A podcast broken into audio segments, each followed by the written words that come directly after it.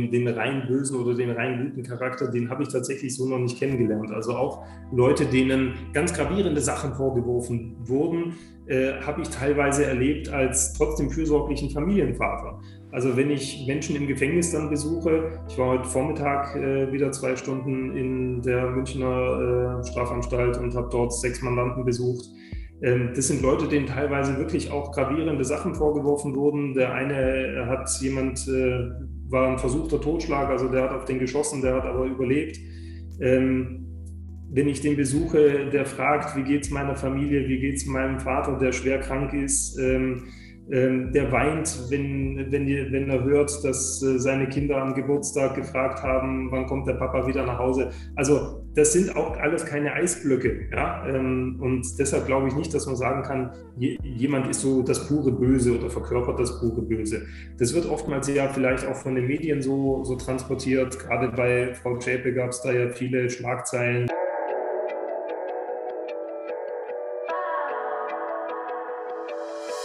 Hallo meine Freunde und willkommen zurück zu einer weiteren Podcast-Episode von Human Elevation.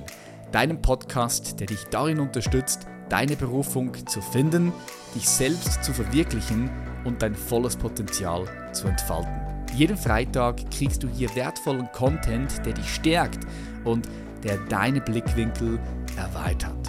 Mein Name ist Patrick Reiser und ich bin dein Host. Ich bin Experte für Bewusstseinsentwicklung und wirke als Coach, Autor, Lehrer und Speaker. Es ist mir eine riesige Freude, gemeinsam mit dir in unseren Gesprächen neue Perspektiven zu tanken. Die heutige Episode hat es wieder mal in sich, denn unser heutiger Gast heißt Matthias Grasel. Er ist vom Magazin Focus bereits mehrfach in der Liste der Top-Anwälte Deutschlands im Bereich Strafrecht aufgeführt. Er war beteiligt am größten deutschen Strafprozess in der deutschen Nachkriegsgeschichte, dem NSU-Prozess. Darüber werden wir unter anderem auch heute sprechen. Dadurch erhielt er große mediale Aufmerksamkeit, denn er vertrat damals als Anwalt Beate Zschäpe, eine der Mittäterinnen. Der NSU-Prozess war das Strafverfahren gegen fünf Personen, die angeklagt wurden, an den Taten der rechtsextremen Terrorgruppe Nationalsozialistischer Untergrund in Klammern NSU, beteiligt gewesen zu sein. Darunter neun Morde an Migranten, einen Polizistenmord, zwei Sprengstoffanschlägen und 15 Raubüberfälle sowie insgesamt 43 Mordversuchen. Matthias Grasel wollte bereits als Abiturient Rechtsanwalt werden. Er begann im Jahr 2004 das Studium der Rechtswissenschaft an der Universität Konstanz. Im Folgejahr wechselte er an die Ludwig-Maximilian-Universität München, wo er sein Studium im Jahr 2009 abschloss. Es folgte das Referendariat am Oberlandsgericht München. Nach dem Bestehen des zweiten Staatsexamens wurde er im Jahr 2011 zur Rechtsanwaltschaft zugelassen und ist seitdem Mitglied der Rechtsanwaltskammer München. Im Jahr 2015 verlieh sie ihm die Zusatzbezeichnung Fachanwalt für Strafrecht. Zum Strafrecht kam Matthias Grasel über eine gebrochene Nase und war bereits während seines Studiums sehr daran interessiert. Unter anderem werden wir auch darüber sprechen, wie denn das passiert ist mit der gebrochenen Nase. Er war zunächst als angestellter Rechtsanwalt in einer München Kanzlei tätig, machte sich dann aber 2014 selbstständig. Ich freue mich auf ein sehr, sehr spannendes und interessantes Gespräch. Lehn dich zurück, schnall dich an, genieß das Gespräch. Ich wünsche dir viel Freude und ich heiße ganz herzlich willkommen hier bei Human Elevation Matthias Grasel. Ja, gerne, Patrick. Hallo. Wo steckst du gerade? Bei dir sieht aus wie bei dir im Büro, in der Kanzlei. Genau. Ich sitze gerade Ordner da im Hintergrund. Ich sitze gerade in, in, unserem Besprechungsraum und äh, habe es mir hier gemütlich gemacht bei den warmen Außentemperaturen hier im kühlen Büro versteckt. Ähm, genau. Habt ihr auch so heiß jetzt? Es ist verdammt warm, ha? Ja, München geht auf knapp 30 Grad zu und äh, das merkt man schon in Anzug und Krawatte. Da hast du auf jeden Fall das passendere Outfit erwischt für das Wetter. Ja, das stimmt. Wow. Mai 30 Grad. Ja, hier bei uns in der Schweiz ist es auch 30, 29, 30 Grad war es in Zürich, aber ich bin so ein bisschen noch in, dem, in der Nähe der Bergen. Ja, bei uns ist es noch 25 Grad, ist aber auch schon warm, aber es ist angenehm. Ich würde doch direkt mal reinstarten mit äh, einer kleinen Vorstellungsrunde deinerseits, weil es gibt wahrscheinlich Leute hier, die mit dabei sind, die vorher noch nie was von dir gehört haben. Kannst du mal, kannst du mal kurz beschreiben, wer bist du, was machst du, ja, was darf man über dich wissen? Ja, also mein Name ist Matthias Grase. Ich bin Rechtsanwalt und Strafverteidiger hier in München. Bin seit 2011 als Rechtsanwalt zugelassen. Seit 2015 habe ich die Zusatzbezeichnung Fachanwalt für Strafrecht erworben und ja, beschäftige mich in meinem Alltag mit äh, hauptsächlich mit Strafverteidigung, sprich äh, Personen, denen eine Straftat vorgeworfen wird, sei es ob berechtigt oder unberechtigt verteidige ich im Rahmen des Ermittlungsverfahrens, im Rahmen des Strafprozesses, der dann sich anschließt und auch im Rahmen des Vollstreckungsverfahrens. Also wenn die Leute zu einer Haftstrafe verurteilt werden, begleite ich sie auch danach noch und äh, ja, bin Ansprechpartner und Helfer in der Not sozusagen. Hm. Wie, ist es bei, wie hat sich das bei dir so entwickelt? Wolltest du schon immer mal Anwalt werden und dann auch, auch Strafverteidiger? Weil für mich ist so, ich habe so ein Bild von, von einem Anwalt oder einer Anwältin, das ist so eine sehr komplexe Materie für mich. Und etwas, wo ich sage, oh nee, das ist, also teilweise nur schon, wenn ich einen Vertrag lese, so zum Beispiel einen Mitarbeitervertrag oder andere Verträge, wenn ich da so reinlese, denke ich so, oh, ist so schwer zu verstehen manchmal. Ne? ist nicht wie ein Buch zu lesen. Und dann denke ich so, oh, zum Glück bin ich nicht Anwalt geworden. also, wie, wie, wie hat sich das bei dir so entwickelt? Hast du schon früher als Kind so gesagt, ich würde gerne Anwalt werden? Das kam tatsächlich erst später ähm, und in der Tat mit so komplizierten Verträgen und so weiter habe ich es auch nicht. Deshalb habe ich mich fürs Strafrecht entschieden.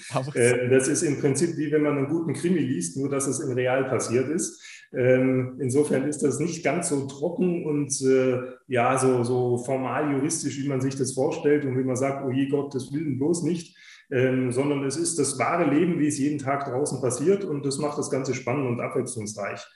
Ähm, mhm. in der Tat hat sich das bei mir erst äh, relativ spät äh, herauskristallisiert, dass ich Anwalt und dann vor allem auch Strafverteidiger werden möchte.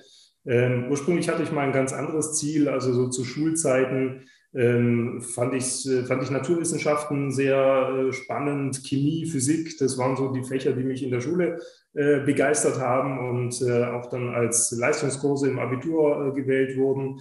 Ähm, ich hätte mir also gut vorstellen können, auch in die Richtung irgendwo Chemie äh, was zu studieren und zu machen. Ähm, letztendlich kam es dann deshalb anders, weil mir mit 16 Jahren hatte ich ein Erlebnis, das mich dann zur Juristerei gebracht hat. Ich komme aus einem relativ kleinen Ort in der Nähe vom Bodensee, nennt sich Tettnang, hatte damals so 15.000 Einwohner ungefähr, also ein kleines verschlafenes Städtchen. Und äh, eines Abends, als ich auf dem Weg zum, zum, zum Sporttraining abends war, ähm, traf ich dort eine, ja, eine junge Kollegin, die ich aus der Schule erkannte, die auch auf dem Weg zu demselben Training war. Und ja, ich habe dann, äh, war mit dem Roller unterwegs bin dann abgestiegen, bin neben ihr hergelaufen und wir sind gemeinsam Richtung Sporthalle marschiert und haben ein bisschen gequatscht. Ähm, ich 16, sie damals, glaube ich, 15, man kannte sich halt so aus der Schule. Ja, und äh, dann völlig unvermittelt nach ein paar hundert Metern äh, kam ein schwarzer Dreier BMW, das weiß ich noch, äh, mit, von hinten mit vollem Karacho angesaust, machte dann eine Vollbremsung bei uns. Dann stieg ein etwas älterer Herr aus. Wie sich dann rausstellte, war der Ende 30. Ähm, stieg aus, kam zu mir, meinte nur, hast du ein Problem? Und schlug mir mit der Faust durch das geöffnete Visier meines Motorradhelms. Oh shit. Das Mädel sagte daraufhin, sag mal, spinnst du jetzt? Stieg bei dem ins Auto ein und die beiden fuhren weg. So, ich stand da erstmal mit meiner vor Blut tropfenden Nase und dachte mir, okay, was machst du jetzt? Ähm, bin da ganz normal weiter Richtung Training. Das waren nur noch 200 Meter, habe dann erstmal ja, mir Hilfe gesucht und Blutung gestillt und so weiter. Ja, und nachdem man dann das Ganze mit Krankenhaus und so weiter hinter sich hatte, ging es dann natürlich auch zur Polizei, Anzeige erstattet, Körperverletzung. Und da habe ich das erste Mal mit dieser ganzen Materie Jura, Recht, Strafjustiz, Staatsanwaltschaft Kontakt gehabt und fand das zugegebenermaßen ziemlich spannend, was da passiert. Ähm, musste dann aber auch relativ schnell merken, dass Recht haben, Recht bekommen, Recht durchsetzen nicht immer dasselbe ist Mhm. Natürlich habe ich Recht bekommen. Derjenige wurde verurteilt, wurde entsprechend bestraft und musste mir auch ein Schmerzensgeld bezahlen.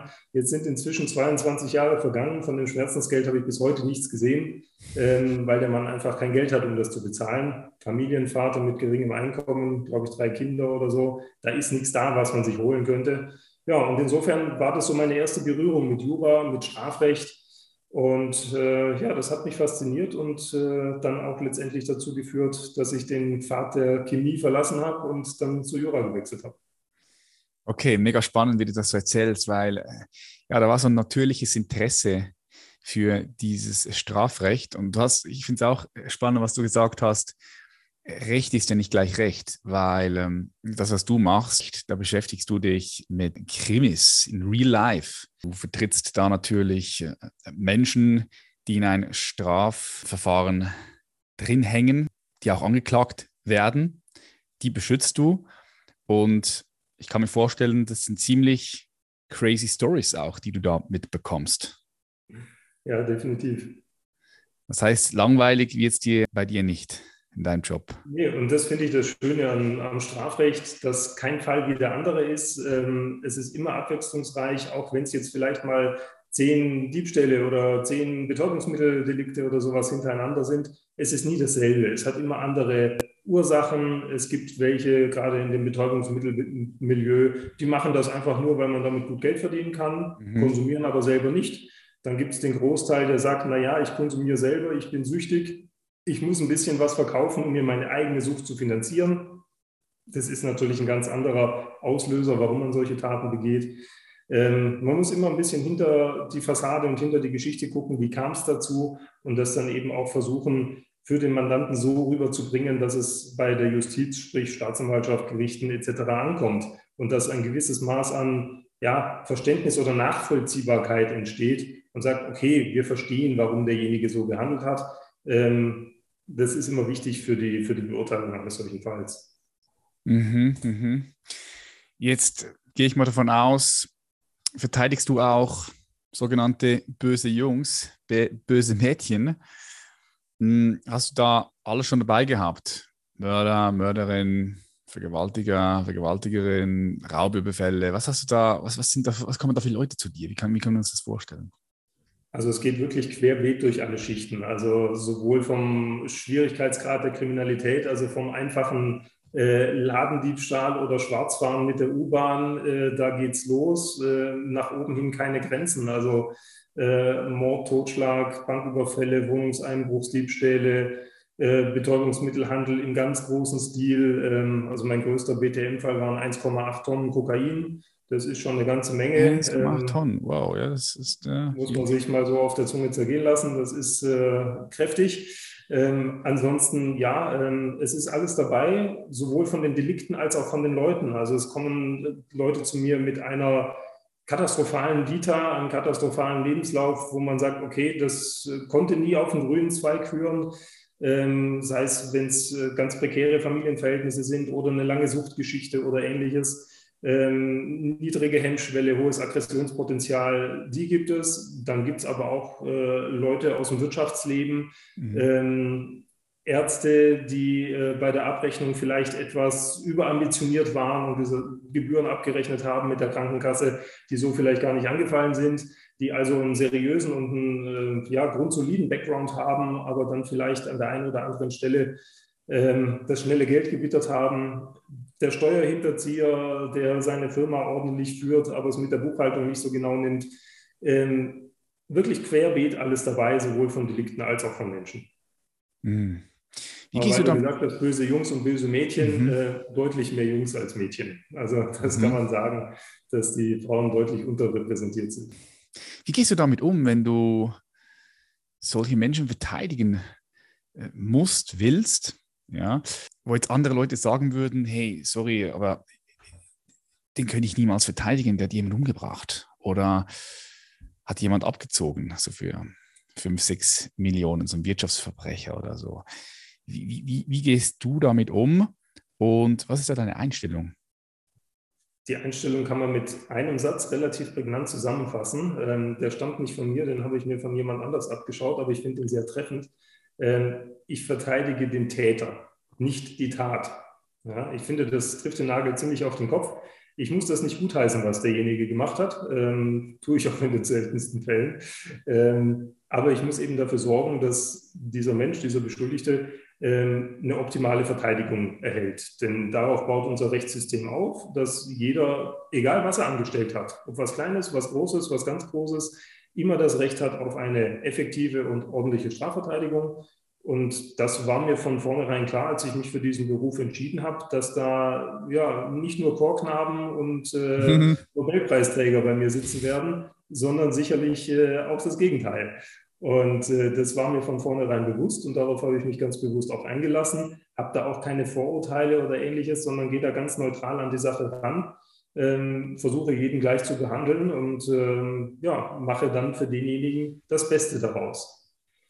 Okay, ähm, da, da würde ich gerne ein bisschen tiefer eintauchen, weil wenn ich mich jetzt, wenn ich mir jetzt so vorstelle, ich wäre jetzt dich, hätte den, den Beruf, jemand, der angeklagt wird wegen eines Mordes, lassen Sie mal sagen, wegen eines Mordes, und wo die Beweise auf den ersten Augenblick ja schon ziemlich eindeutig sind. Doch du verteidigst ihn jetzt. Und vielleicht weißt du auch insgeheim oder vermutest es oder du weißt es sogar, weil der, der, der Täter dir das steht. Und jetzt bist du in dieser Situation und du willst ihn verteidigen. Und jetzt kann es sein, dass er, wenn du ihn gut verteidigst, vielleicht weniger lang in den Knast muss, vielleicht anstatt, weiß ich nicht, ich sage jetzt einfach mal was, anstatt zehn Jahre vielleicht nur zwei oder drei oder er kommt in eine psychische Anstalt und kommt dann wieder nach zwei Jahren raus. Ich weiß es jetzt nicht, das ist nur ein Beispiel, ja. Macht das auch mit dir was in so einem Moment, wenn, wenn, du, wenn du weißt, okay, da hat jemand jemand getötet und er kommt jetzt, weil du deinen Job gut machst, weniger lang in den Knast. Hm. Das ist natürlich etwas, was vorkommen kann, aber ich äh, sehe das tatsächlich sehr professionell und äh, weniger moralisch, sage ich jetzt mal. Es ist ja im, im, Strafrecht oft nicht so, dass es nur schwarz oder weiß gibt. Es gibt ganz mhm. viel Grau dazwischen. Und wie du richtig gesagt hast, geht es oftmals nicht darum, kriegt jetzt jemand lebenslänglich oder einen Freispruch, ähm, sondern es geht oft darum, kriegt er zehn Jahre oder vielleicht nur sieben. Ähm, wenn jemand was angestellt hat, wird es in den aller, aller seltensten Fällen gelingen, denjenigen wirklich komplett rauszupauken, dass da gar nichts rauskommt. Oftmals ist es tatsächlich dann eine reine sogenannte Strafmaßverteidigung, dass man einfach schaut, dass die mögliche Strafe möglichst niedrig ausfällt. Oder zum Beispiel äh, auch dein Beispiel mit dem psychiatrischen Krankenhaus, wenn jemand wirklich psych psychisch krank ist und diese, diese Straftat aufgrund dieser Krankheit begangen wurde. Ähm, Beispiel, der fühlt, fühlt sich von irgendjemand verfolgt, weil er paranoid schizophren ist und äh, mhm. wehrt sich dann gegen diesen potenziellen Verfolger. Dabei war das nur jemand, der halt zufällig den gleichen Weg hatte wie er. Ähm, dann hat es natürlich eine andere Qualität und dann ist jemand dieser Art nicht gut aufgehoben im Gefängnis, weil da wird ihm nicht geholfen. Da wird er nur weggesperrt. Dem ist viel besser damit geholfen, wenn er dann in eine Klinik kommt und dort behandelt werden kann und diese, diese Erkrankung äh, entsprechend medikamentös eingestellt wird. Hm. Von daher ist es tatsächlich oftmals nicht dieses Spiel Höchststrafe oder Freispruch, äh, sondern ganz viel dazwischen ähm, oder auch für, für Suchtmittelabhängige, dass man versucht, die in eine Therapieeinrichtung zu bekommen, anstatt ins Gefängnis. Denn das Gefängnis hilft denen nicht. Ja? Da werden sie einfach 23 Stunden am Tag weggesperrt. Ähm, wenn sie dort weiter Drogen nehmen wollen, können sie das trotzdem, weil auch im Gefängnis gibt es alles, was es draußen gibt. Es ist nur teurer. Und so jemand ist dann für zwei Jahre in einer Entzugsklinik viel besser aufgehoben als für drei Jahre im Knast. Mhm. Ja, ja. Aber in der Tat habe ich selber damit kein Problem, weil das gehört nun mal zu meinem Job dazu und dafür habe ich mich entschieden. Ähm, selbst wenn jetzt jemand was Gravierendes angestellt hat und ich es hinbekomme, dass er anstatt zehn Jahre nur sieben bekommt, äh, dann freue ich mich über den Verteidigererfolg. Und äh, es ist ja alles etwas, was unser Gesetz so vorgibt. Wenn wir uns vorstellen, Totschlag zum Beispiel. Totschlag hat einen Strafrahmen in Deutschland von fünf bis 15 Jahre. Da ist also ein relativ Feld. Bis 15 Jahre. Das heißt, wenn, wenn, wenn jemand, wenn ich jemanden umbringen würde in Deutschland zwischen 5 und 15 Jahre. Wenn es ein Totschlag ist. Bei einem Mord sprechen wir von lebenslanger Freiheitsstrafe, ist ein bisschen anders. Was ist der ähm, Unterschied? Aber, Was ist der Unterschied zwischen, zwischen ja, Totschlag und Mord? Der Unterschied zwischen Totschlag und Mord ist letztendlich äh, der, viele denken immer, Mord ist, wenn ich das plane und Totschlag ist, wenn ich spontan begehe. Ja, hätte ich doch gesagt, ja. Ähm, wenn, zum wenn zur Tötung eines Menschen noch weitere Merkmale dazukommen, wie zum Beispiel, ich mache das heimtückisch, also indem ich den von hinten in den Rücken schieße, oder ich mache das äh, aus Habgier, ich bringe meinen Erbonkel um, damit ich äh, an dessen Erbe komme, oder ich mache das äh, zur Befriedigung meines Sexualtriebs oder ähnliches. Oder ähm, gemeingefährlich, indem ich äh, mitten auf dem Marienplatz eine Bombe zünde. Ähm, das sind Dinge, die das Ganze dann vom Totschlag zum Mord hochkategorisieren. Ansonsten, wenn wir uns jetzt vorstellen, ähm, du hast irgendwie Streit mit jemandem, ihr steht euch gegenüber, ihr schreit euch an, ihr fangt euch an zu hauen und irgendwann sage ich, jetzt habe ich die Schnauze voll, ziehe meinen Revolver aus der Tasche und schieße dem von vorne äh, in die Brust oder wohin auch immer. Das ist per se erstmal ein normaler Totschlag. Wenn ich ihm danach die Brieftasche wegnehme, dann habe ich wieder das Momentum, dass ich hier äh, aus Habgier handle, also ihm mhm. Geld wegnehme, dann bin ich im Mord. Krass. Ähm, und das ist der Unterschied, einfach gesagt. Äh, normaler Totschlag 5 bis 15 Jahre. Alles in dem Bereich ist von unserem Gesetzgeber so vorgesehen. Und wenn die Staatsanwaltschaft sich vorstellt, dass der 12, 13 Jahre bekommt und ich mir vorstelle, dass der nur 7, 8 Jahre bekommt, ähm, dann ist es völlig legitim, diese beiden Ansichten zu vertreten und Argumente dafür vorzutragen, warum das eine oder das andere richtig ist. Am Ende des Tages entscheidet dann das Gericht, was, welche Argumente mehr überzeugt haben und was sie für richtig halten. Hm. Und für viele Mandanten ist es einfach wichtig, so einen Fürsprecher zu haben. Denn Jura und Gesetze ist unheimlich kompliziert. Es ist wahnsinnig viel Stoff. Das kann man als Laie nicht überblicken. Und äh, wenn man sich vorstellt, als Beschuldigter, da gibt es zwei, drei Staatsanwälte, dann gibt es zehn Polizisten, gerade in so einem Großverfahren. Ähm, da gibt es dann fünf Richter, die vorne sitzen. Ähm, man sitzt da als Einzelperson einer wahnsinnigen Übermacht gegenüber und hat allein schon aus äh, der Anzahl und auch aufgrund des Know-hows keine Chance. Ja. Mhm. Deshalb ist es wichtig, dass derjenige einfach jemand an seiner Seite weiß, auf den er sich zu 100 Prozent verlassen kann, der Ahnung hat von dem, was er tut und bedingungslos für ihn kämpft. Ja. Mhm. Das sehe ich als meine Aufgabe. Welche, was ich mich immer äh, frage, weil es doch sehr komplex ist, in diesem Dschungel eine Übersicht, in diesem Dschungel der Gesetze eine Übersicht zu haben. Aber gleichzeitig auch stelle ich mir vor, dass es sehr wichtig ist, mit dem Täter oder der Täterin, der angeklagt wurde, auch eine Beziehung aufzubauen irgendwie, weil, also ich kann mir vorstellen, wenn diese Kompetenz fehlt, da eine, eine Beziehung aufzubauen, dass es dann auch super schwierig ist, mhm. diese Person zu verteidigen. Aus diesem Grund stelle ich mir die Frage, welche Kompetenzen braucht es denn, um ein guter Strafverteidiger, so wie du einer bist, zu sein? Welche Kompetenzen hast du dir da aufgebaut oder angeeignet, entwickelt, damit du heute dort bist, wo du bist? Also ich glaube, dass es wichtig ist, dass man zum einen ohne Vorurteile an die Sache rangeht und versucht dann nicht gleich in Schubladen zu denken, wie wir Menschen das ja eigentlich ganz gerne tun. Ähm, dass man den Leuten zuhört, finde ich auch ganz wichtig. Und äh, ja, sie auch ernst nimmt und äh, versucht mit ihnen gemeinsam eine Lösung zu erarbeiten und zu entwickeln. Also ein Klassiker, wenn man dann zu mir kommt, rede ich erstmal sehr wenig, sondern lass den erstmal erzählen. Und dann versuche ich, das, was er mir erzählt, quasi in Jura zu übersetzen und ihm dann erstmal zu sagen, welche Möglichkeiten haben wir denn. Ähm, also zuhören, ein gewisses Maß auch an Verständnis ja, ist auch wichtig ähm, und einfach sich darüber im Klaren sein, man hat es nicht nur mit Hochschulabsolventen oder Ähnlichem zu tun, sondern man muss Sachen auch mal versuchen, einfach rüberzubringen, ähm, so dass es jeder versteht ähm, das sind, glaube ich, so die, die wichtigsten Skills neben der Kenntnis äh, von, von Gesetz und Recht natürlich, klar. Ähm, aber im Menschlichen, glaube ich, ist das wichtig. Und das höre ich auch oft von, von meinen Mandanten, dass sie das positiv wahrnehmen, dass ich mir A, die Zeit nehme, ähm, dass man gut erreichbar ist, schätzen sehr viele, ja, weil mhm. ein Anwalt bringt einem nichts, wenn man den achtmal anruft und nie erreicht und immer heißt ja, der ruft zurück, der ruft zurück, ähm, dieser Anruf dann nie kommt. Also ein gewisse, gewisses Maß an Zuverlässigkeit ist, ist, zwischenmenschlich wichtig. Und wie du gesagt hast, man braucht einen gewissen Draht zwischen Anwalt und Mandant, gerade im Strafrecht.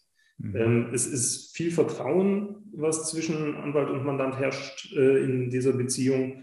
Und ohne dieses Vertrauen geht es nicht. Also merke ich auch selber, wenn, manchmal gibt es die Situation, dass es menschlich nicht matcht. Ja, das ist ganz normal, man kann nicht mit jedem sich verstehen. Und dann lehne ich Mandate auch konsequent ab und sage, danke, dass Sie bei mir waren. Ich glaube nicht, dass wir zueinander passen. Das, hm. das funktioniert nicht zwischen uns. Ähm, Sie, Sie, werden bei mir nicht glücklich, suchen sich jemand anders. Ich empfehle Ihnen gerne vielleicht den Kollegen A oder den, die Kollegin B. Ähm, aber man muss niemanden dazu zwingen, mit mir klarzukommen oder andersrum. Mhm. Ähm, das sollte man ja nicht tun, weil das bereut man relativ schnell. Ja, das kenne ich auch. Das machen wir bei uns auch so. Also Leute, die mit uns zusammenarbeiten wollen, wir machen, gibt es ein Bewerbungsgespräch, man lernt sich mhm. kennen und man schaut, passt das überhaupt? Sind wir die Richtigen für dich? Bist du die Richtige, der Richtige für uns? Passt das? Weil ansonsten macht es überhaupt keinen Sinn, wenn du mit Menschen zusammenarbeitest und, und die ja durch einen Prozess begleitest, was du ja auch machst, so wie wir auch, so von, von Punkt A nach Punkt B, da, da finde ich es extrem wichtig, dass das passt und matcht.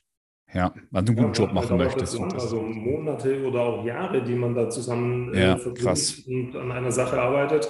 Es gibt immer wieder Fälle, wo man es nicht von Anfang an merkt, dass es nicht passt. Dann merkt mhm. man es dann vielleicht nach ein paar Wochen oder ein paar Monaten. Dann hat man aber natürlich schon Zeit und Mühe investiert und ja, dann fällt es immer schwieriger, dann zu sagen, okay, dann versuche ich da jetzt wieder rauszukommen aus der Nummer. Ähm, oftmals zieht man es dann durch, aber ideal ist es eigentlich nicht dann in solchen Situationen. Wenn du jetzt mal zurückblickst auf deine Karriere, welcher Fall war für dich der spektakulärste Fall? Gab es da einen besonderen, der, den du da mit uns teilen möchtest? Ja, ich denke, das ist relativ einfach beantwortet, ähm, nachdem ich ja im sogenannten NSU-Prozess tätig war am Oberlandesgericht München und dort die Hauptangeklagte, die Frau Schäpe, verteidigt habe. Ähm, da gibt es mit Sicherheit nichts, was spektakulärer war oder größer war als, als dieses Verfahren. Das äh, zog sich ja auch über viele, viele Jahre hin. Ähm, ich bin nach wie vor Ihr Anwalt. Wir kennen uns seit 2015, also das sind jetzt über sieben Jahre, die ich Sie begleite. Ähm, kurz für die, die es äh, nicht genau wissen, ähm, der NSU war eine terroristische Vereinigung hier in Deutschland, der insgesamt äh, mehrere Menschen ermordet hat, vorzüglich türkischer und griechischer Herkunft, sowie auch äh, einen Polizisten ermordet und eine Polizistin schwerst verletzt hat. Ähm, andersrum eine Polizistin ermordet und einen Polizisten schwerst verletzt hat, mhm. sowie insgesamt 15 Banken und Sparkassen äh, überfallen hat und Raubüberfälle begangen hat. Also eine große Verbrechensserie in der deutschen Geschichte, die sich über einen Zeitraum von insgesamt 13 Jahren hingezogen hat. Ähm, der Prozess fand dann statt ähm, von 2013 bis 2018, ähm, dauerte insgesamt 438 Verhandlungstage und Krass. am Ende des Tages wurde meine Mandantin dann zu einer lebenslangen Freiheitsstrafe verurteilt, die sie aktuell in der JVA Chemnitz verbüßt. Das ist mit Sicherheit das größte und spektakulärste meiner bisherigen Laufbahn. Ansonsten aber auch zahlreiche andere Fälle, die interessant oder groß waren. Also wie schon gesagt, diese 1,8 Tonnen Kokain, äh, auch eine Größenordnung, wo wir von äh, ja, außergewöhnlich viel sprechen, zumal das relativ äh, interessant war, wie es aufgeflogen ist. Dieses Kokain wurde aus äh, Ecuador auf Schiffen nach äh, Europa transportiert mhm. und zwar versteckt in Bananenkisten. Mhm. Ähm, und äh, da hat man die obere Schicht Bananen quasi rausgenommen, hat dann Kokain reingepackt und hat die Schicht Bananen wieder draufgelegt. Und man hat dann, als die Bananen in Deutschland ankamen, die kommen hier unreif an, werden in sogenannten Reifehallen eingelagert, mit einem speziellen Gas äh, bestäubt und reifen dann hier in Deutschland nach. Und aus diesen Reifezentren hat man die dann rausgeklaut, bevor sie quasi in den Supermarkt gelangt sind. Ähm, wie es so passiert, auch Verbrecher machen Fehler. Ein paar von den Kisten haben es trotzdem in den Supermarkt geschafft. Oh, und shit. als dann eines Tages äh, eine ältere Dame als Kundin bei Rewe stand und Bananen kaufen wollte und die aus der Kiste nahm, sagte sie, hey, was liegt denn da für ein komisches Päckchen drin? Äh, rief dann da den Marktleiter. Bisschen Mehl, eine Packung, ein Kilo Mehl. So ungefähr, ein Kilo war es, ja. Und so kam dann auf, dass da Kisten mit Bananen und Kokain vermischt wurden und äh, dann wurde lang ermittelt und dann wurde das immer größer und immer größer und immer mehr solche Kisten tauchten auf. Also manchmal ist Kommissar Zufall hier im Spiel, ähm, weil einfach eine so eine Kiste übersehen wurde. im Reifezentrum. Also das war spektakulär. Da habe ich äh, einen Mandanten verteidigt. Das war nicht derjenige, der es eingeführt hat nach Deutschland, sondern der für die Diebstähle aus diesen Reifehallen verantwortlich war. Und äh, die sind da immer zu fünft eben dann eingebrochen, haben da die Kisten gesucht mit der Nummer, von der sie von ihrem ecuadorianischen Kollegen wussten, die Kiste 329 auf Palette 17. Und dann sind die da immer rein und haben diese Kiste gesucht und meistens auch gefunden. Ja. Spannend, spannend. Was ist mit dem passiert? Ist er, ist er in den Knast gekommen? Wenn ja, wie lange? Oder ist er freigesprochen worden? Ja, das waren insgesamt fünf Leute, die angeklagt wurden. Ähm, zuerst haben die alle geschwiegen. Es war schwierig, denen das nachzuweisen. Und äh, einer dieser fünf Angeklagten hat dann sich entschlossen, mit der Polizei zusammenarbeiten, zusammenzuarbeiten, hat dann äh, die anderen verpfiffen. Und letztendlich äh, haben dann auch alle anderen ihre Tatbeteiligung mehr oder weniger freiwillig zugegeben. Ähm, die haben Strafen bekommen von etwas über acht Jahre, ich glaube achteinhalb Jahre. Ähm, der, der die Aussage gemacht hat als erstes und die anderen rangehängt hat, äh, hat einen ganz guten Rabatt bekommen. Der hat nämlich nur viereinhalb Jahre bekommen. Als Belohnung. Rabatt, ja. Okay. Und, Interessant und, war aber dabei auch, dieses Verfahren lief in Bayern und es gab noch eine zweite Gruppe, die für diese Bananenkisten-Diebstähle verantwortlich war. Die wurden in Hamburg verhandelt, also im anderen Ende Deutschlands. Ähm, dort haben die Täter allesamt so fünf bis sechs Jahre nur bekommen. Da sieht man relativ schön, dass wir in Deutschland ein Nord-Süd-Gefälle haben. Also je weiter man in den Süden kommt, desto härter werden die Strafen. Das kann man so ein bisschen beobachten. Und in der Schweiz, in der Schweiz bist du dann ganz am Arsch, wenn du da was machst. wenn du da zu schnell mit dem Auto fährst, kann das oh ja. Auto beschlagnahmt werden, weil es als Waffe gilt und du kommst in den Knast und bezahlst einen Haufen Geld. Ich glaube, Schweiz ist. Bei der Steuerhinterziehung, da seid ihr recht großzügig. Ja, kann sein, ja. Ja, nein, ich denke, das ist ja unterschiedlich. Ich kenne mich auch nicht äh, gut aus, aber ich denke, das ist ganz unterschiedlich, je nachdem, in welchem, in welchem Bereich du eine Straftat begehst. Ja.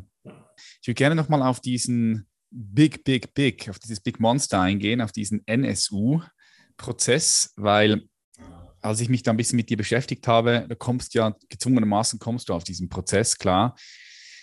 Es war oder ist, ist ja noch nicht abgeschlossen, soviel ich weiß, weil du hast jetzt gesagt, diese äh, Täterin oder die Angeklagte Beate Zschäpe, die ist jetzt lebenslang sitzt die hinter Gitter, aber da ist ja, glaube ich, eine, eine, eine, wie sagt man dem, Revision Revision? Also die Revision ist bereits entschieden. ist, es, ist, ist es richtig, sagt man, sagt man dem Revision? Wenn Revision ist richtig, ja. Revision, ne? Also gegen, gegen das Urteil, das 2018 ergangen ist, haben wir Revision angelegt. Ähm, über die Revision hat der Bundesgerichtshof äh, letztes Jahr entschieden. Ähm, die Revision wurde äh, zurückgewiesen und das Urteil ist rechtskräftig. Ähm, also das Verfahren als solches ist abgeschlossen. Was noch läuft, ist eine sogenannte Verfassungsbeschwerde, die wir erhoben haben ähm, und lassen das Ganze jetzt vom Bundesverfassungsgericht nochmal prüfen. Die sind allerdings nicht unbedingt für ihre Schnelligkeit bekannt. Also die werden mit Sicherheit noch äh, ein bis zwei Jahre brauchen, bis sie dann ähm, sich damit beschäftigt haben. Aber das Urteil als solches ist rechtskräftig und äh, dementsprechend sitzt sie ihre Strafe derzeit ab. Okay. Ich denke, das war ja einer der vermutlich, vermutlich der größten deutschen Strafprozesse überhaupt, so nach der deutschen Nachkriegszeit. In der Geschichte ist es der größte Prozess, ja. Ja, und der hat auch große mediale Aufmerksamkeit bekommen. Äh, du hast durch den Prozess auch große mediale Aufmerksamkeit bekommen. Hm, wie, wie bist du damit umgegangen, wenn die ganze Bevölkerung auf einem schaut? Ich gehe auch mal davon aus, da hast du auch nicht nur, also nicht nur tolle Stimmen bekommen, sondern wahrscheinlich also ich kann mir nur vorstellen, dass da Leute auch irgendwie wütend geworden sind auf dich, weil du jetzt diese Frau verteidigt hast. Also kam, kam, war das der Fall? Also ich kenne es nur von Hollywood-Filmen, dass mhm. bei so großen Prozessen, dass da die, die Strafanwälte auch, auch regelrecht äh, angegriffen werden, vielleicht beleidigt werden. Hast du sowas erlebt bei dir? Ich bin davon relativ verschont geblieben, aber andere meiner Kollegen, die in dem Prozess verteidigt haben, ähm, haben es da deutlich äh, härter gehabt. Ich hatte vielleicht den Vorteil, dass ich ja erst später in diesen Prozess dazugekommen bin. Wieso ähm, eigentlich? Wieso eigentlich, ja? Äh, ja, der Prozess lief seit 2013 und ich bin 2015 dort dazugekommen, weil meine Mandantin ähm, mit ihren bisherigen drei Verteidigern, die sie hatte, nicht mehr zufrieden war. Es gab da gewisse Diskrepanzen. Ähm, Frau Zschäpe wollte gerne Angaben machen, sie wollte etwas sagen im Prozess. Ähm, die Anwälte waren anderer Meinung und haben das äh, ja, unterbunden beziehungsweise haben das nicht gut geheißen. Und äh, so wandte sie sich dann eines Tages an mich, um einfach eine zweite Meinung oder in dem Fall eine vierte Meinung sozusagen einzuholen. Und so haben wir uns kennengelernt und letztendlich äh, bin ich dann den Weg dieser Aussage mit ihr gemeinsam gegangen, ähm, habe hab sie da unterstützt und äh, ihr das ermöglicht. Ähm, so kam ich letztendlich dann 2015 in dieses Verfahren hinein. Da waren schon ungefähr 200 Verhandlungstage äh, absolviert zu dem Zeitpunkt. Also ungefähr zur Halbzeit bin ich da eingestiegen. Und ich glaube, das war auch der Vorteil, warum ich nicht so arg viel an Anfeindungen erlebt habe, ähm, weil die Leute sich davor schon zwei Jahre abreagieren konnten. Mm, Aber ich habe von stimmt. anderen Kollegen ja, ja. gehört, äh, da gab es beschmierte Hauswände, eingeworfene Fensterscheiben von der Kanzlei, zerstochene Autoreifen, äh, Hassbriefe mit Beleidigungen etc. Also das haben andere tatsächlich erlebt in einem weitaus größeren ähm, Umfang als ich. Ich habe, glaube ich, insgesamt vier oder fünf unfreundliche Briefe oder E-Mails bekommen, die jetzt aber alle mit einem Klick entweder gelöscht oder halt in den Papierkorb geworfen wurden. Das äh, lasse ich nicht so wahnsinnig nah an mich ran. Einer dieser Briefe ging mir etwas zu weit, der war etwas zu persönlich, den habe ich dann zur Anzeige gebracht und derjenige ist dann wegen Beleidigung bestraft worden mit einer Geldstrafe. Ähm, aber ansonsten war das relativ glimpflich. Also meine Kanzlei ist heil geblieben, mein Auto und ich sind auch heil geblieben, alles fein. Okay, ja, keine gute Idee, einen Strafanwalt zu, zu beleidigen. keine gute Idee. Okay, krass. Jetzt, wenn du da so reingekommen bist nach zwei Jahren, ich kann mir vorstellen, das war für dich so ein riesiges Labyrinth, wo du dich erstmal einarbeiten musstest. Wie lange hat das, wie lange, wie lange hast, hat das gedauert? Wie lange brauchst du da, bis du so einen Fall richtig tief reinkommst, dass du in der Lage bist, die, die Angeklagte da gut, gut zu verteidigen? Es hat in dem Fall tatsächlich äh, mehrere Monate gedauert. Ähm, also man muss sich diesen, diesen Aktenbestand mal vorstellen. Ähm, zu dem Zeitpunkt hatte die Verfahrensakte einen Umfang von ungefähr 1000 Leitsordnern. 1000, was? 1000 Ordner? 1000 nicht, Leitsordner. Nicht 1000 Seiten, 1000 Nein, Ordner. Pro Ordner ungefähr 500 Seiten. Oh, also shit. Kann man sich mal ausrechnen. Glücklicherweise hat das Gericht diese Akten auch digitalisiert. Also ich kam, bekam da keinen Umzugslieferwagen vor die Tür gestellt mit 1000 Ordnern, sondern ich bekam eine schöne kleine Festplatte. Okay, äh, musst du schnell lesen können. Mit circa 50 Gigabyte Daten darauf und äh, ja, konnte dann anfangen zu lesen. Das äh, Gericht hat mir eine Einarbeitungszeit, also hat den Prozess unterbrochen für einen Zeitraum von zwei Wochen, in denen keine Verhandlung stattfand, um mir eine erste Einarbeitung zu ermöglichen. Das ist natürlich viel zu wenig Zeit, äh, das kann man nicht schaffen. Ähm, danach haben wir ein bisschen weiter verhandelt, ein paar Wochen, und dann waren Sommerferien. Das heißt, wir hatten nochmal vier Wochen Pause, ähm, sodass ich also insgesamt sechs Wochen durchgängig Zeit hatte, um mich damit zu beschäftigen. Natürlich läuft mein normales Tagesgeschäft auch noch. Also ich habe ja nicht nur dieses eine Mandat, ich habe ja noch äh, 80, 100, 200 weitere Fälle. Ja? Damals zu dem Zeitpunkt, glaube ich, 100 bis 120 Fälle, die ich noch parallel hatte. Also das ist äh, durchaus heftig gewesen und führte dazu, dass ich einen Monat lang quasi ja, nur zum Schlafen zu Hause war und ansonsten Tag und Nacht in der Kanzlei verbracht habe. Mhm. Ähm, Praktischerweise hat äh, meine Partnerin zu dem Zeitpunkt ihre Doktorarbeit geschrieben und äh, hatte auch viel zu tun, ähm, sodass der Haussegen deshalb nicht schief hing, dass ich wenig zu Hause war. Aber es war schon anstrengend, ja. Und parallel dazu natürlich auch das mediale Interesse, also Dutzende Anrufe von Journalisten, Reportern jeden Tag, mhm. die ein Interview von einem haben möchten. Ähm, und man eigentlich momentan dafür überhaupt keine Zeit und keine Nerven hat weil man einfach mal ja, mit Aktenlesen beschäftigt ist. Ja, kann ich mir sehr gut vorstellen. Hast du da auch Druck wahrnehmen können? Also wenn du so an, seine, an seinen Fall herangehst und dich dann quasi so fast eine Woche oder einen Monat einschließt und, und, und da du einfach weißt, hey, in, in drei Wochen geht es wieder los und du musst dir einen Überblick verschaffen. Wie gehst du da mit dem Druck um? Ja, man muss am Anfang tatsächlich erstmal versuchen, das zu strukturieren, weil man kann in der Zeit nicht alles lesen, das ist klar. Und dann muss man einfach mal versuchen zu ja, herauszufinden, wo steht denn überhaupt was Wichtiges, weil so ein Inhaltsverzeichnis für diese 1000 Ordner war nicht dabei. Ne? Also man muss erstmal gucken, wo findet was? man überhaupt kein was. Inhaltsverzeichnis.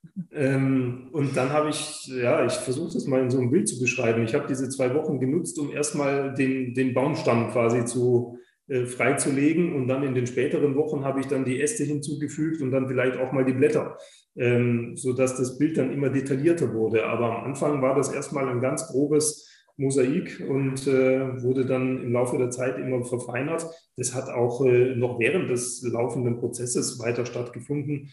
Ähm, also ich war auch nach den Sommerferien noch nicht so, dass ich sagte, jetzt weiß ich alles. Ähm, mit Sicherheit nicht. Also das hat mich die nächsten Monate auch noch begleitet. Ich würde mal sagen, so bis Jahresende. Also ich bin im Juli, Anfang Juli eingestiegen in den Prozess. Und ich schätze mal so zum Jahresende war ich an dem Punkt, wo ich sagen konnte, jetzt habe ich einen sehr guten und äh, auch detaillierten Überblick. Mhm. Zum Glück waren andere Gerichte auch verständnisvoll und haben dann Termine verlegt in anderen Verfahren, ähm, weil ich dann einfach angerufen habe und gesagt habe, äh, Sie haben es vielleicht in den, in den, Medien gesehen, ich habe da jetzt was Größeres. Ähm, können wir den kleinen Fall XY bitte um einen Monat verschieben, weil ich muss mich da jetzt einarbeiten. Da haben viele sehr verständnisvoll reagiert und äh, das war ganz hilfreich. Wie sehr hat dich dieser Prozess verändert? Nicht dich verändert, vielleicht, vielleicht sogar auch, hat es was mit dir gemacht, aber wie sehr hat es deine Arbeit verändert? Hm, mich persönlich hat es äh, vielleicht in zwei Punkten verändert. Zum einen hatte ich davor keinen Bart, danach schon. Ähm, und zum anderen ähm, habe ich tatsächlich viel, viel mehr Praxiserfahrung dadurch erlangt. Ja, also ich hatte davor ja auch schon ähm, fünf Jahre oder vier Jahre Anwaltstätigkeit hinter mir. Ja, da hat man schon das eine oder andere erlebt, aber nicht in der Dimension. Also fachlich bin ich daran unheimlich gewachsen. Ähm, auch so eine Verhandlung beim Oberlandesgericht ist halt was anderes als bei einem kleinen Amtsgericht. Mm, ähm, da geht es ja. ganz anders zur Sache. Ähm, das hat mir fachlich unheimlich viel gebracht. Ähm, das hätte man mit Fortbildungen lange gebraucht, um das so komprimiert ähm, ja, lernen zu können und erleben zu können auch. Ansonsten, ich selber habe versucht, mich eigentlich äh, nicht großartig zu verändern, ähm, meinen Beruf weiter so auszuüben, wie ich mein Berufsbild auch verstehe.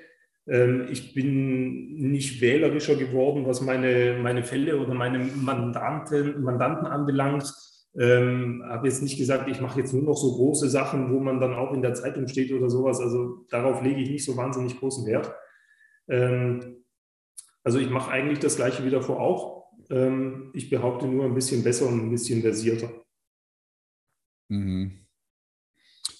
Ja, ich gehe mal davon aus, so große, große Geschichten wie diese NSU-Prozesse sind dann auch für dich interessant.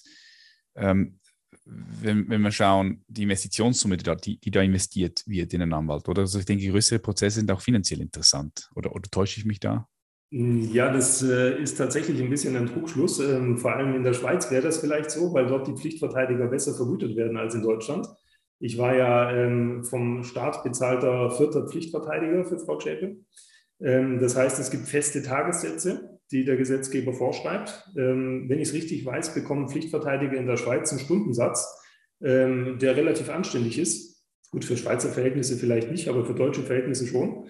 Ähm, wir bekommen tatsächlich feste Tagessätze, und zwar egal, ob die Verhandlung eine Stunde dauert oder viereinhalb Stunden. Das spielt überhaupt keine Rolle. und die sind nicht wahnsinnig üppig. Da reden wir, kann man mal Zahlen nennen, von einer Tagespauschale von ungefähr 400, 500 Euro. Wie gesagt, wenn der Prozesstag eine Stunde dauert, ist das ein guter Schnitt. Mhm. Wenn der Tag fünf Stunden dauert, dann sind es 100 Euro die Stunde. Also mhm. Das ist dann, wenn man sich bedenkt, man muss dafür noch eine Kanzlei unterhalten, man hat Räumlichkeiten, Mitarbeiter, Telefon, Kopierer äh, etc. Das sind alles Kosten, die trotzdem weiterlaufen. Ähm, das ist nicht so wahnsinnig viel. Und wenn man dann zwei Tage oder drei Tage die Woche verhandelt, dann kommt da ein gewisser Betrag zusammen. Ja, wenn man den vor einer Gruppe Studenten erzählt, dann sind die alle beeindruckt von dieser Zahl. Aber ja, unterm Strich, wenn man die ganzen Kosten abzieht, ist es kein lukratives Geschäft. Okay, das heißt, Strafrechtler äh, wenn du dann bezahlt wirst vom, vom, vom Staat selbst, sind weniger gut bezahlt wie die Anwälte, die dann von Privatpersonen gebucht werden oder Genau. Wenn mich jemand als sogenannter Wahlverteidiger beauftragt, dann verhandle ich mit dem mein Honorar frei und ja. äh, kann das nehmen, was ich als angemessen erachte. Und äh, bei staatlichen Aufträgen, also bei der Pflichtverteidigung, ist das eben fest vorgegeben. Mhm. Ähm, es ist ein gravierender Unterschied und äh, man hat natürlich den Vorteil, man läuft sein Geld nicht hinterher, weil der Staat bezahlt einen wenigstens pünktlich. Mhm. Ähm, Im Vergleich ja. zu dem einen oder anderen Mandanten. Gerade wenn, wenn du Betrüger verteidigst, äh, musst du immer selber schauen, dass du nicht selber einer der Betrogenen wirst. Wichtiger Hinweis, ähm, ja, glaube ich dir. Ganz, ganz gravierendes Beispiel, lernt man sehr früh in seiner beruflichen Laufbahn, da fällt man nämlich die ersten zwei, drei Mal drauf rein ähm, und dann irgendwann nicht mehr. Ähm, den Vorteil hat man beim Start natürlich, das Geld kommt, ähm, aber dafür kommt nicht so wahnsinnig viel. Ja, aber ich denke, war ja auch ein sehr gutes Marketing für dich, oder? Ja, also der, der Werbeeffekt dieses Prozesses ist natürlich äh, immens groß. Also die vielen Titelseiten oder Tagesschau oder sonst wo, wo ich zu sehen war, ähm, das ist natürlich etwas, was man sonst werbetechnisch äh, ja, nie erreichen kann. Ähm, von daher die, mhm. die Bekanntheit, die dadurch zugenommen hat, äh, Folgemandate, die dadurch generiert wurden, klar, das ist schon etwas, was man dadurch den Prozess mitnimmt. Ähm, wobei es nicht nur positive Aspekte hat. Also es gibt natürlich auch Leute, die dann sagen, hm, der hat jemand da aus dem rechten Spektrum verteidigt, damit möchte ich jetzt selber nicht in Verbindung gebracht werden. Also ich glaube, dass es auch ein paar abgeschreckt hat. Ähm, und ich habe auch von zwei, drei Mandanten, die bei mir angerufen haben, gehört, ja, ich wollte mal fragen, ob Sie mich auch verteidigen würden, aber mein Fall ist Ihnen wahrscheinlich viel zu klein, aber ich dachte, ich rufe trotzdem mal an und frage. Mhm. Also viele haben sich auch abschrecken lassen und dachten, der macht jetzt bestimmt keine kleinen Verfahren mehr, nur noch ganz große.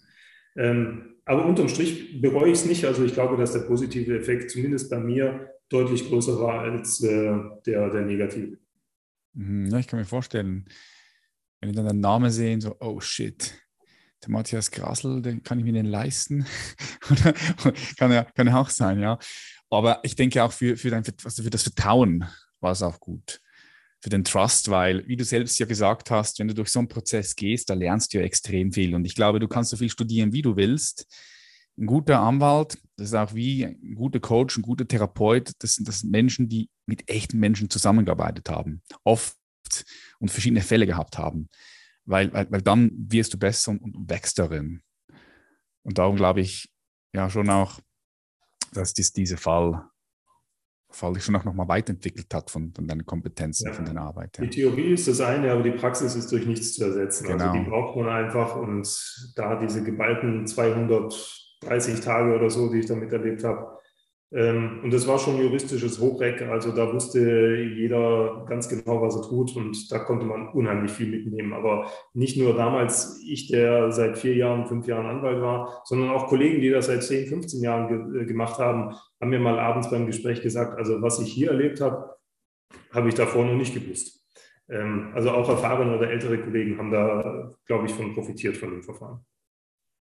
Glaube ich auch, ja es gibt immer wieder mal so Situationen, in denen man sehr schnell einen Strafverteidiger benötigt, weil man dann ja einfach nicht noch mehr Schwierigkeiten haben möchte, die man vielleicht schon hat. Was könnten das für Situationen sein, wo es wirklich darauf ankommt, dass du dich sehr schnell mit einem Strafverteidiger oder Strafverteidigerin in Verbindung setzt?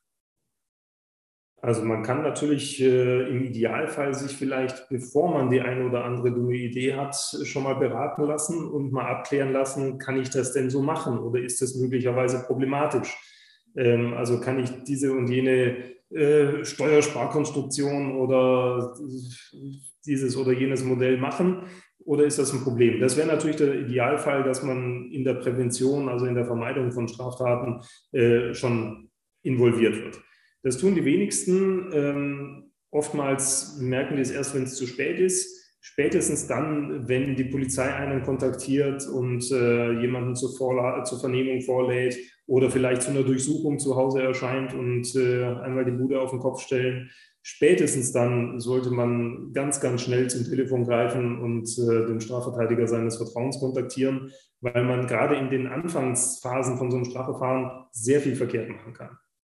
Und mhm. äh, so ein bisschen in den Köpfen der Menschen ist so ein gewisses ja, Obrigkeitsgefühl, dass man sagt, oh, da steht ein Polizist mit Uniform vor mir, der stellt mir eine Frage, auf die muss ich jetzt möglichst schnell antworten. Ja, genau, genau, äh, denkt man immer so, ne? Das hat man so als musst du nicht, oder? Ja. Also kannst, auch, kannst auch gar nichts sagen, oder? Ich habe das Recht zu schweigen, höre hör ich immer wieder, auch in den Hollywood-Filmen, ne? Sie Absolut. haben das Recht zu schweigen. Das ist das absolute A und O, die goldene Regel im Strafrecht, zuerst mal schweigen, weil man macht mit dieser Aussage eigentlich nie was gut. Ähm, Polizisten sind ja auch entsprechend geschult, stellen ihre Fragen so, dass man vielleicht gar nicht merkt, dass man da gerade sich um Kopf und Kragen redet. Ähm, also da macht man sehr schnell sehr viel verkehrt, was man nicht mehr reparieren kann. Was in der Welt ist, ist wow. in der Welt und fertig. Deshalb wirklich schweigen, Anwalt kontaktieren, besprechen. Und wenn man dann Rücksprache gehalten hat und idealerweise noch Akteneinsicht hatte, also den gleichen Kenntnisstand hatte wie die Polizei, die Beweismittel gesichtet hat, die da sind, dann kann man sich überlegen, macht man eine Aussage, sinnvollerweise dann vielleicht schriftlich. Also von mündlichen Aussagen halte ich generell nicht viel, weil in so einer Vernehmungssituation kommt immer irgendeine Frage, mit der ich nicht rechne. Und dann werde ich nervös und dann fange ich an zu schwitzen und dann wackelt mein Bein die ganze Zeit so hektisch und dann gucke ich an die Decke. Und das sind alles Zeichen für den Polizisten, die nicht gut sind. Ähm, lieber eine schriftliche Aussage dann mit dem Anwalt zusammen formulieren die zur Akte reichen, dann macht man nichts verkehrt. Oder einfach bis zum Schluss schweigen, weil es ist nicht meine Aufgabe, mich zu entlasten. Der Staat muss mich belasten. Ja? Okay, okay. Hast du auch schon erlebt hier in Deutschland, dass die Polizei wirklich versucht, dieses Schweigen dann zu durchbrechen mit allen möglichen Mitteln, psychologischen Tricks und vielleicht sogar auch, auch, auch Gewalt anwendet, emotionale Gewalt, psychische Gewalt, vielleicht sogar körperliche Gewalt. Hast, hast du das schon mal erlebt? Gibt es das hier in Deutschland, würdest du sagen? So ja? weit, so weit geht es zum Glück in den seltensten Fällen. Es gab ja vor dürfte ungefähr zehn Jahre her sein, diesen bekannten Fall des entführten Bankierssohns äh, Jakob von Metzler, der entführt wurde und die Polizei dann ja tatsächlich dem Beschuldigten äh, Folter und Gewalt angedroht hat, damit er verrät, wo das Kind versteckt ist das ist so der, der einzige Fall, der mir bekannt ist, wo das dann auch äh, ans Tageslicht kam. Soweit würde ich behaupten, gehen Polizisten in aller Regel nicht. Ähm, aber sie machen das manchmal etwas subtiler. Also zum Beispiel ist es ja vorgeschrieben, dass man den Beschuldigten möglichst frühzeitig über seine Rechte belehrt. Also ihm sagt, passen Sie auf, Sie sind beschuldigt in einem Strafverfahren, wir werfen Ihnen das und das vor, das ist der Tatvorwurf. Sie können sich dazu äußern, Sie müssen das aber nicht. Sie können auch erst einen Anruf bei einem Anwalt kontaktieren. Ähm, das muss man denen möglichst frühzeitig erzählen. Und diesen Zeitpunkt schieben Polizeibeamten erfahrungsgemäß gerne möglichst weit nach hinten. Ja, also da führt man dann erstmal ein sogenanntes informelles Gespräch, also macht keine offizielle Vernehmung, sondern quatscht mal so von, von du und du. Und ja, im Laufe dieser Vernehmung wird dann schon so viel gesagt, dass es dann irgendwann auch schon zu spät ist. Hm. Das passiert. Ähm, oder der berühmte Satz, ähm, machen wir das Beispiel, du kommst in eine Verkehrskontrolle, wirst angehalten, Polizist kommt ans Fenster und sagt, guten Abend, Verkehrskontrolle, haben Sie Ihr Alkohol getrunken? Dann sagst du wahrheitsgemäß, nein, natürlich nicht. Und dann sagt der Polizist folgenden Satz. Dann sind Sie doch bestimmt mit einer Atemalkoholkontrolle einverstanden. Das dient ja auch Ihrer Entlastung. So, der Satz enthält einen ganz großen Fehler. Ich muss mich gar nicht entlasten. Ja, ich gelte als unschuldig. Es gilt die Unschuldsvermutung. Wenn der meint, ich hätte was getrunken, dann will der mich mit diesem Alkoholtest belasten. Ja, also das ist so eine kleine psychologische Schraube, die viele Polizisten dann nutzen und so tun. Ja, tun Sie sich doch selber einen Gefallen und pusten Sie da mal rein. Äh, nee, ich tue mir eben keinen Gefallen, sondern ich tue ihm einen Gefallen damit. Und das Wort freiwillig wird dann ganz gerne auch mal weggelassen, ja, dass man dann mhm. reinpusten muss, erzählt einem im Zweifel auch keiner. Also könntest du auch sagen, nee, du willst nicht reinpusten? Genau, wenn ich sage, nö, möchte ich nicht, also dazu kann mich keiner zwingen. Das Einzige, wozu mich der Polizist zwingen kann, ist zur Blutentnahme zu gehen. Ähm, und äh, dafür braucht er aber konkrete Anhaltspunkte. Also das reicht nicht, wenn er sagt, der könnte ja vielleicht was getrunken haben, sondern da muss ich schon ein bisschen lallen oder eben nach Bier riechen oder wenn ich aus dem Auto aussteige, fast hinfallen. Ja, also wenn sowas passiert, dann hat er einen konkreten Verdacht, dass ich vielleicht nicht ganz Herr meiner Sinne bin.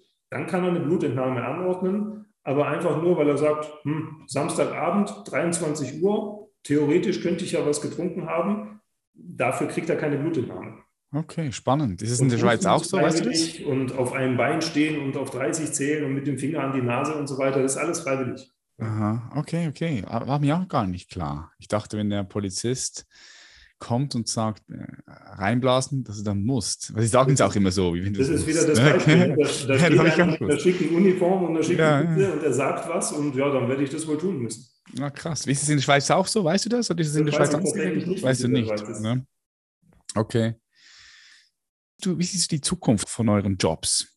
Weil liest du auch immer wieder, wenn man sich ein bisschen mit der künstlichen Intelligenz beschäftigt, dass man auch hört, künstliche Intelligenz wird in den kommenden Jahrzehnten vielleicht sogar so weit sein, dass sie einen Job von einem Anwalt übernehmen kann und das sehr, sehr, sehr gut, weil er natürlich kann den ganzen Daten sammeln und dann dementsprechend ja, die richtigen Schlüsse daraus ziehen. Hm, wie, wie, siehst du das? Beschäftigst du dich ein bisschen damit, mit dieser Thematik? Hast du das auf dem Schirm? Ja, also ich bin mir sicher, dass äh, in meiner weiteren beruflichen Laufbahn das keine Rolle spielen wird. Also dazu muss man wissen, dass die deutsche Strafjustiz äh, noch sehr viel mit Zettel und Stift arbeitet äh, und noch technisch äh, ganz weit hinten steckt. Also äh, bei uns ist immer noch das Fax das Mittel der Wahl. Was? Also elektronische Post kommt jetzt langsam. Ähm, seit äh, zwei, drei Jahren gibt es diese Möglichkeit, wobei die Gerichte da noch äh, so arbeiten, wenn ich etwas elektronisch ans Gericht schicke, wird es dort ausgedruckt und dem Papier dem Richter gebracht. Ähm, eine elektronische Warum ist das so? Gibt es, gibt es, noch nicht. Warum ist es so bei euch? Ist, ist, es, ist es allgemein, ist es allgemein ein deutsches Problem? Das ich Deutschland glaub, wir sind da ziemlich schon, oder? Glaube ich. Ist nicht so also gut digitalisiert. Ja, also Digitalisierung ist ein Thema, was jetzt ganz langsam bei der Justiz beginnt. Ähm, es gibt einzelne Testphasen bei verschiedenen Gerichten, wo das ausprobiert wird, wo man dann auch die Akte in elektronischer Art und Weise führt. Ähm, das kommt jetzt langsam. Die ersten Pilotprojekte sind am Laufen und sind auch positiv am Laufen. Aber bis das flächendeckend kommt, also im Strafrecht ist es so oder so erst, ich glaube, ab 2026 vorgesehen, das einzuführen. Da haben wir noch ein bisschen hin. Ähm, und bis dahin wird noch munter gefaxt und äh, per Brief geschickt. Ähm, das ist tatsächlich von meiner Gerichtspost, würde ich sagen, 80 Prozent kommt per Brief oder per Fax und 20 Prozent elektronisch. Da sieht man ungefähr, wie weit wir sind. Ja, okay. Und ja. von daher glaube ich, dass das Thema äh, künstliche Intelligenz und ähnliches noch so weit weg ist. Ähm, genauso kämpfen wir ja seit Jahren die Strafverteidiger und äh, andere darum, dass zum Beispiel Gerichtsverhandlungen ähm, audiovisuell protokolliert werden. Bei uns sitzt noch einer und tippt das ab, was da gesagt wird. Ja, in Amerika habe ich jetzt gesehen, bei, da gab es einen öffentlichen Prozess von Johnny Depp und seiner Ex-Frau. Amber heißt sie, glaube ich. Hast du den ein bisschen mitverfolgt? Nee. Ich auch nicht so groß, aber es war, es war halt überall zu sehen. Und ich konsumiere immer wieder mal YouTube und da war es einfach nicht zu besehen. Um, diese, diese, diese öffentliche, dieser öffentliche Prozess. Und weil ich auch ein großer Johnny Depp-Fan bin, ich mag seine Filme. Ich finde ihn ein unglaublich guter Schauspieler. Habe ich ab und zu mal ein bisschen reingeschaut. Und krass, also der ganze Prozess wird da öffentlich aufgezeichnet, wird alles mit Kamera aufgezeichnet. Das ist dann fix im Netz. Kannst du dich auch daran beteiligen und, und, und rein, reingehen und rein, reinschauen. Also das heißt, da ist Deutschland noch weit davon entfernt. Genau, also bei uns wird das äh, noch von einer Protokollkraft mitgeschrieben, Was? wobei interessanterweise bei den kleinen Verfahren beim Amtsgericht, wo es nicht um so viel geht, da wird noch ein Wortprotokoll geführt, also nicht im Sinne von Steno, sondern die äh, Protokollkraft schreibt das mit, so kurz zusammengefasst, was sie gehört hat. Ja, also die hört sich drei Sätze an und macht dann einen draus. Ähm, beim Landgericht, wo es um mehr geht, also wo auch äh, Tötungsdelikte verhandelt wird, äh, werden, dort wird kein Inhaltsprotokoll geführt. Wenn da ein Zeuge kommt und drei Stunden lang aussagt, dann liest du in diesem Protokoll dazu genau einen Satz. Da steht, der Zeuge sagte zur Sache aus. Punkt. Das finde ich krass. Du kannst nicht nachvollziehen, was er gesagt hat. musst es dir selber mitschreiben, das Gericht muss es sich selber irgendwie mitschreiben und am Ende des Tages kannst du nie beweisen, der Zeuge hat aber was ganz anderes gesagt. Der hat gesagt, der Täter hatte eine rote Jacke an und kein gelbes T-Shirt. Wow. Kannst du nicht beweisen, weil es ist nirgends festgehalten. Das ist und krass. Auch eben ja. in so ganz wichtigen großen Prozessen nicht. Ähm, und da kämpfen Strafverteidigervereinigungen seit vielen, vielen Jahren äh, darüber. Mein damaliger Chef hat dazu promoviert und seine Doktorarbeit dazu geschrieben, ähm, dass das einfach ein Missstand ist in der heutigen Zeit, wo es die Technik ja ohne Probleme erlaubt, sowas zumindest audio oder noch besser audiovisuell ähm, mhm. zu dokumentieren, dass das nicht gemacht wird. Und das ist äh, deshalb ein Thema, weshalb ich mir über KI und so weiter gar keine Gedanken mache. Also da sind wir noch so meilenweit von entfernt, das erlebe ich nicht mehr. Ja, gut kann schnell, schnell auch gehen. Gell? Sachen können sich schnell verändern. Schau auf die Welt. Äh, Dinge passieren einfach bam, vom einen Tag auf den anderen. Aber klar, ich sehe auch, kann Jahrzehnte gehen.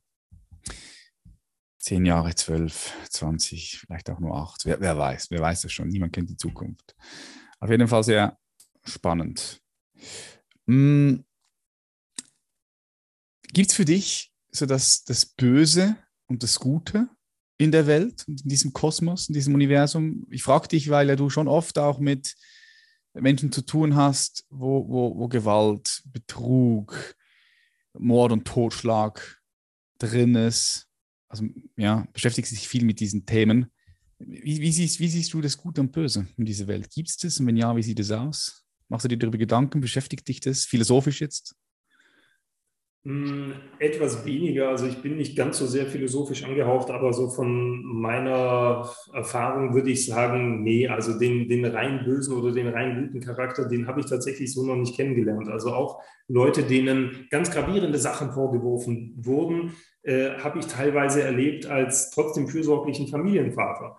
Also wenn ich Menschen im Gefängnis dann besuche, ich war heute Vormittag äh, wieder zwei Stunden in der Münchner äh, Strafanstalt und habe dort sechs Mandanten besucht.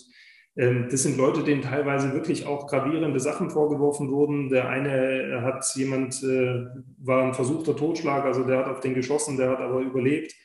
Ähm, wenn ich den besuche, der fragt, wie geht es meiner Familie, wie geht es meinem Vater, der schwer krank ist, ähm, der weint, wenn, wenn, wenn er hört, dass äh, seine Kinder am Geburtstag gefragt haben, wann kommt der Papa wieder nach Hause. Also das sind auch alles keine Eisblöcke. Ja? Ähm, und deshalb glaube ich nicht, dass man sagen kann, jemand ist so das pure Böse oder verkörpert das pure Böse. Das wird oftmals ja vielleicht auch von den Medien so, so transportiert. Gerade bei Frau Zschäpe gab es da ja viele Schlagzeilen, ähm, wo dann Titel verwendet wurden. Äh, Teufel oder Monster oder ähnliches. Ja. Also mhm. der erste Protesttag hatte die Schlagzeile hier in der Bildzeitung, der Teufel hat sich schick gemacht, ähm, weil sie halt so einen Hosenanzug anhatte am ersten Tag und anständig aussah. Ähm, ich, ich, glaube nicht, dass man das generell von jemandem sagen kann, der ist das pure Böse oder der ist das, das nur das Gute. Ähm, es steckt immer beides in den Leuten und ich, ich erfahre das im persönlichen Gespräch mit denen und lernen die ganz anders kennen, als das Bild vielleicht entsteht, wenn man nur die Akte auch liest. Und genau das ist auch der Punkt, weshalb ich glaube, dass KI im Strafverfahren nicht so die Zukunft ist, ähm, weil es macht teilweise einen großen Unterschied, ob ich eine Akte lese und lese, was die Polizei über einen Menschen geschrieben hat, oder ob ich mir mein eigenes Bild mache. Manchmal hat man das tatsächlich auch von Richtern, mit denen man spricht. Die sagen dann am Ende des Prozesses oftmals, also als ich die Akte gelesen habe, war ich mir sicher, ich schicke sie ins Gefängnis. Heute, wo ich einen persönlichen Eindruck von Ihnen gewonnen habe und Sie selber erlebt habe, bin ich überzeugt, dass ich Ihnen auch noch mal eine Bewährung geben kann. Mm. Und dass bei Ihnen noch nicht alles verloren ist und Sie die Kurve noch mal kriegen können. Das habe ich letzte Woche erst von einem Richter gehört und äh, fand das sehr mutig, dass er das auch so offen gesagt hat. So nach dem Motto, ja, ich hatte Vorurteile, ich habe die Akte gelesen und mir war klar, du gehst drei Jahre in den Knast. Jetzt habe ich dich kennengelernt und gebe dir zwei Jahre mit Bewährung. Fand ich toll, das so offen zuzugeben. Mhm. Und deshalb ist es wichtig, und das kann kein Computer und keine KI, ähm, da diesen, diesen menschlichen Faktor, ja, die, die Emotion, ähm, das wird nicht gelingen, glaube ich. Mhm. Ja, ich glaube, das passiert sehr vielen Menschen sehr, sehr schnell, dass sie eine, eine, eine Verurteilung oder eine Bewertung reingeben in die Situation oder gegenüber einem Menschen haben und dann an diese festhalten im ersten Augenblick. Und, und wenn dann, wenn Sie, wenn Sie dann persönlichen Kontakt haben oder Sie vielleicht noch eine zweite, dritte, vierte, fünfte Story hören, das Ganze von einem anderen Blickwinkel betrachten, dann gibt es dann auch wieder die Menschen, die, die, bei denen diese Bewertung, Verurteilung dann sich verändert oder so ein bisschen aufhebt, locker wird, sanfter wird. Ja, genau das ist auch part of my job, genau diese mhm. anderen Blickwinkel in, in den Fokus zu stellen und dem Gericht zu, zu präsentieren und zu sagen, schaut mal, da ist nicht alles schwarz, da gibt es auch ein bisschen Licht. Ja, ja, ja. Ähm, genau. Ja, wir haben alle Licht und Dunkelheit in uns. Ist, du hast es schön gesagt. Ich finde, dieses pure Böse, kein Mensch ist das pure Böse. Wir haben, wir haben, wir haben beides in uns. Wir haben Dunkelheit, Licht. Und ähm, ja, auf jeden Fall spannende Thematik. Will ich jetzt ja nicht weiter eintauchen. Ich hätte noch eine letzte Frage an dich, nämlich eine Frage, die ich all unseren Gästen stelle. Stell dir vor, du fliegst auf den Mond hoch mit einer SpaceX-Rakete von, von Elon Musk und bist dann oben auf dem, auf dem Mond, guckst runter, siehst die Welt mit den prächtigen Farben, mit den Meeren, Wäldern, Wüsten, Städten und jetzt siehst du den Mensch als eine Spezies, die Menschheit. Was glaubst du, was braucht die Menschheit jetzt gerade am meisten? Ja, momentan gibt es wahrscheinlich nur eine Antwort darauf, äh, Frieden. Das ist, glaube ich, in der aktuellen Zeit äh, das Wichtigste auf der Welt, ähm, dass wir wieder lernen, vernünftig miteinander umzugehen und äh, nicht äh, die Eskalation unsinnigerweise zu suchen oder herbeizuführen. Äh, Frieden und Stabilität ist vielleicht noch das zweite Wort, das mir einfällt. Ähm, denn diese ja, rasanten Entwicklungen der letzten Monate, die führen bei vielen Menschen, auch bei mir, zu, zu großen Bedenken oder ja, Besorgnis, was so die Zukunft bringt. Ja, ähm, wenn am einen Tag ja, der Sprit noch 1,60 kostet und am nächsten Tag 2,20, dann ist das keine Stabilität, sondern ganz, ganz große Unsicherheit in der Welt. Also Beständigkeit, Sicherheit, Frieden, das sind, glaube ich, so die, die Worte der aktuellen Zeit. Und äh, die halte ich für ausgesprochen wichtig. Hm, Finde ich super schön. Schöne, schöner Schluss, Schluss nochmal. So Frieden, ja. Wenn wir Frieden in der Welt wollen, müssen wir Frieden auf jedem Kontinent haben.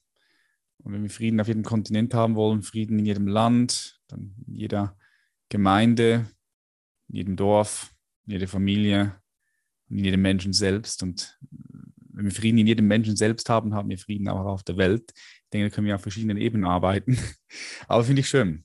Ja, Wahrscheinlich hätte man jetzt vermutet, dass ich als Anwalt Gerechtigkeit sage, aber äh, ja, ja, Recht und Gerechtigkeit ist ein dehnbarer Begriff. Sehr, ähm, sehr. Ich glaube, das eine bringt das andere mit sich. Ja? Wenn alle vernünftig miteinander umgehen, dann mhm. ist das alles auch ein Stück weit gerecht. Ja, das ist noch ein interessanter Punkt hier noch zuletzt reingebracht, weil, weil du hast das Wort Gerechtigkeit reingebracht. Ich glaube, Gerechtigkeit verändert sich ja auch. Gerechtigkeit ist nicht, ist nicht etwas Fixes, etwas Starres, sondern Gerechtigkeit äh, verwandelt und entwickelt sich ja auch mit uns, mit, mit unseren Werten, mit unserem Bewusstsein, was sich entwickelt und entfaltet. Das heißt, wenn wir zum Beispiel vor 500 Jahren schauen, da war es noch gerecht, irgendwie Sklaven zu haben. Ne? So, die Mehrheit der Menschen, es war einfach gerecht.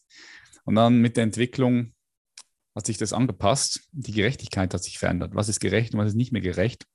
das, was wir heute als gerecht sehen, kann in, in, in 30 Jahren als ungerecht angesehen werden. Ne? Sehr etwas, das sich ständig entwickelt. Wie siehst ja, du das? definitiv. Vor 50 Jahren war es noch gerecht, wenn man äh, Kinder geschlagen hat, um sie zu erziehen. Das ja. ist heute auch nicht mehr erwog. Ja. ja. Ja, spannendes Leben, spannender, spannendes Universum. yes. Hast du noch ein Schlusswort für all die Leute, die jetzt hier zuhören? Gibt es etwas, was du noch sagen möchtest? Ich stelle auch immer hier die Frage, stell dir vor, du hast eine Möglichkeit, 7,8 Milliarden Menschen zu erreichen, in allen Sprachen, das, was du gesagt hast, was du jetzt sagst, so die nächsten Sätze, Sekunden, Minuten.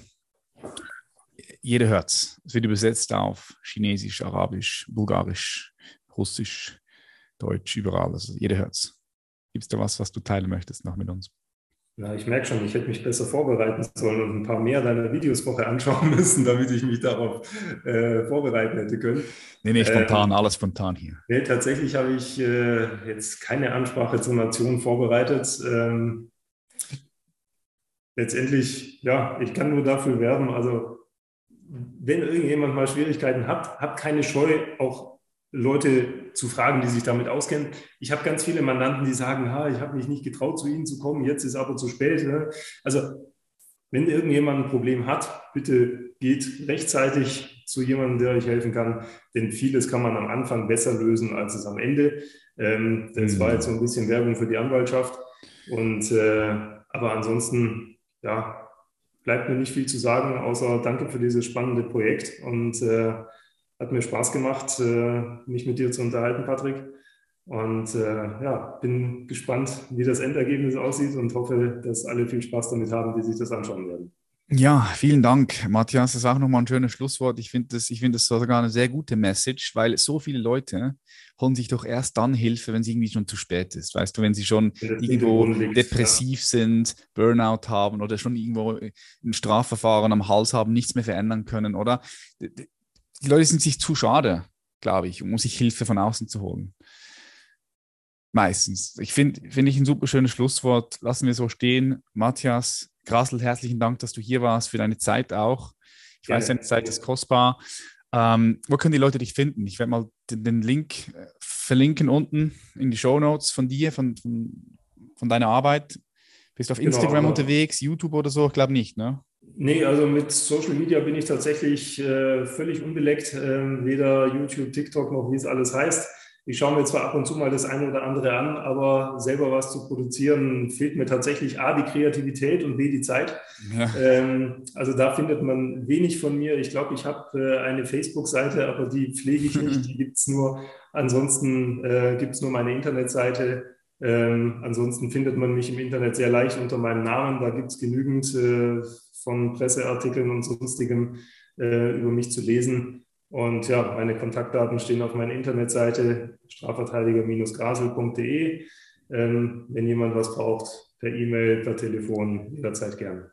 Super. Also, ihr habt es gehört, Jungs und Mädels, wenn ihr mal in Schwierigkeiten seid und einen guten Straf, einen Strafanwalt braucht, Strafverteidiger, Matthias ist am Start. Link, und, Link in der Beschreibung.